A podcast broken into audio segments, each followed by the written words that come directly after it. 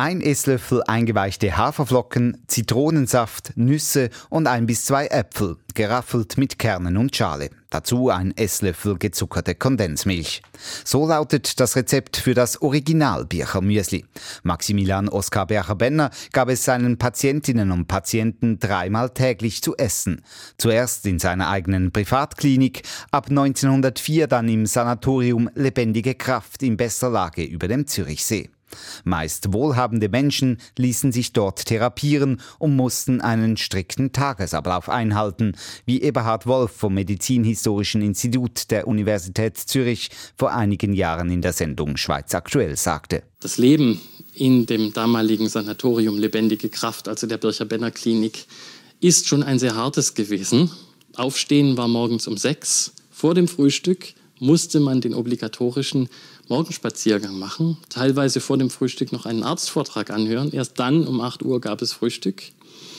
Der Tag über war äh, gefüllt von Therapien, von Ausruhen. Es gab eine strenge Mittagsruhe über Mittag, über anderthalb Stunden. Und abends um 21 Uhr mussten die Patienten auf ihren Zimmern sein. Spätestens um halb zehn musste das Licht gelöscht sein. Anders hat Bircher Benner gesagt, werden sie nicht gesund. Und die Ernährung spielte eine wichtige Rolle.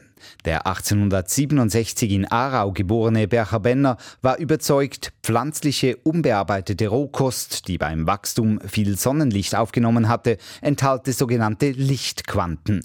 Und diese würden dem menschlichen Körper wieder Lebenskraft geben. Anders konnte er sich nicht erklären, dass er sich innerhalb weniger Tage von einer Gelbsuchterkrankung erholt hatte. Die Zürcher Ärzteschaft schloss ihn im Jahr 1900 aus, er habe die Grenzen der Wissenschaft verlassen, so die Begründung. Bircher Benner selbst ließ sich aber nicht beehren. In seinem Sanatorium, in dem auch mehrere der sieben Kinder arbeiteten, die er mit seiner Frau Elisabeth hatte, kurierte er auch viele Prominente. So zum Beispiel den Dichter Thomas Mann, der sich dort zu seinem Roman Zauberberg inspirieren ließ und vom Sanatorium als hygienischem Zuchthaus sprach. Maximilian Bercher-Benner sei überaus konsequent gewesen, sagt auch Medizinhistoriker Eberhard Wolf. Er ist sicherlich kein großer Polterer gewesen. Er ist mit sanfter Konsequenz vorgegangen gegenüber seinen Patienten, aber diese Konsequenz muss doch sehr, sehr stark gewesen sein und er hat mit dieser Kraft viele, viele auch überzeugen können. Und das, obwohl er im Umgang mit seiner eigenen Gesundheit nicht immer konsequent gewesen sei. Bircher Benner ist auch ein lebenslustiger Mensch gewesen. Man kennt Fotos, wie er im großen Auto fährt. Das hat er gerne gemacht. Er ist gerne in der Öffentlichkeit gewesen.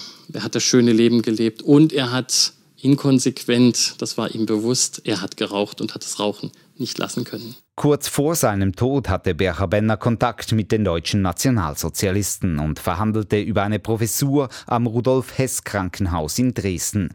Zu einer Berufung kam es aber nicht, laut seinem Sohn Ralf aus gesundheitlichen Gründen und weil Bercher Benner seine Freiheit nicht habe gefährden wollen. Am 24. Januar 1939 starb der Birchermüse-Erfinder im Alter von 72 Jahren in Zürich an einem Herzinfarkt. Sein Sanatorium wurde von zwei seiner Söhne weitergeführt. 1994 wurde es geschlossen, es kamen zu wenige Patientinnen und Patienten. Das Birchermüsli allerdings hat überlebt und wird immer noch fast auf der ganzen Welt gegessen, wenn auch meist mit abgewandelter Rezeptur.